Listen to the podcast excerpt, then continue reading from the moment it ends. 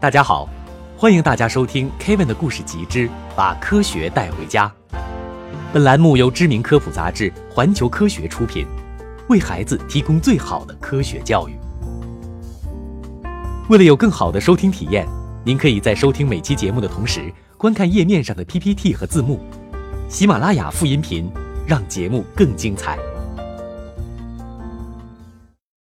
不可思议有多大？十的六十四次方。我们知道，在阿拉伯数字传入我国之前，古代中国人是用别的符号和文字表示数字的，比如零到十可以用大写的“一二三四五六七八九十”。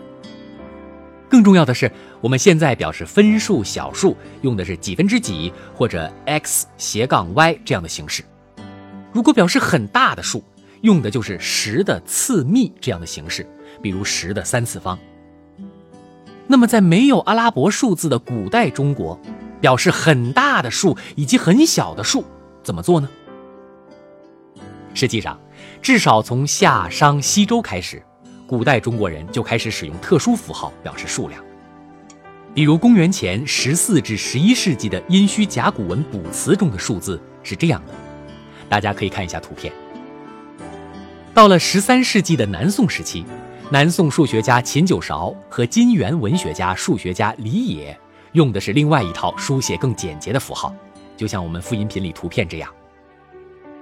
至于分数，先秦典籍还有算术书《周必算经》《九章算术》中大量使用了分数。中国是世界上最早使用一般分数的国家。十五世纪时，中亚的波斯，也就是现在的伊朗数学家阿尔卡西。是除中国人之外第一个使用十进分数的人。十六世纪，十进制分数才在欧洲被比利时数学家西蒙斯蒂文发明。那么，古时候的中国人怎么写分数呢？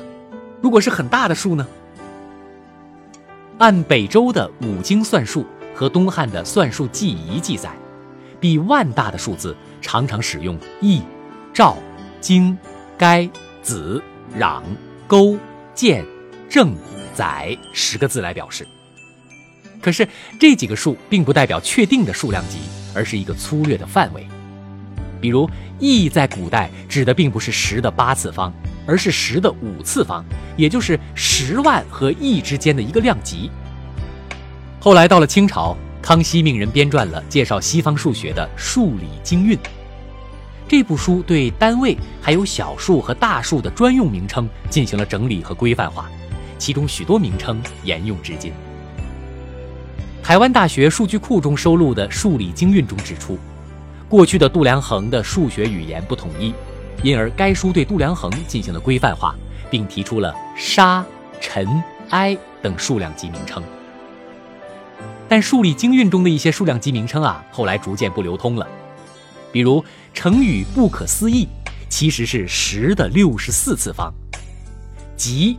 指的是十的四十八次方，无量大数指的是十的六十八次方。可观测宇宙的直径是八点八乘以十的二十六次方米，根据数理经运，也就是八点八子。从这张表里，你还可以看到一些奇怪的名称，比如恒河沙表示十的五十二次方，阿僧祇是十的五十六次方，那由他是十的六十次方。这些听起来像是外国语的词儿，是从哪儿来的呢？实际上，他们采用的是来自天竺，也就是古代印度的佛经中数量级名称的翻译。这套数量级早就随着佛教的传播东渡到了日本，因此在2003年于日本召开的国际高级金属混合物纳米科学研讨会上，日本主办方使用汉字“尘”，灰尘的“尘”作为大会的宣传图。要知道，尘的数量级是十的负九次方，恰好等同于纳米。当然了，佛经中的一些数量级在现实中没有意义，因此并没有被数理经运收录。数理经运中的小数的名称也是来自于佛经，比如根据玄奘《大唐西域记》的记载，一刹那等于八点六八零六乘以十的负十八次方秒。看到涅槃寂静。是不是觉得好深奥，好有禅意和佛理，膝盖都跪碎了吧？慢着，涅槃寂静的数量级只有十的负二十四次方，远远没有达到现代物理中最小可观测长度的数量级，也就是普朗克长度的数量级十的负三十五次方。介绍西方科学的数理经运中的最小数量级，在几百年后就随着科技进步被更新了。随着人类认识的进步和科学的发展，我们或许会发现更大或更小的数量级的现实意义。所以，生活在明朝的东方不败，要是来到现代，还敢自夸“你有科学，我有奇功”吗？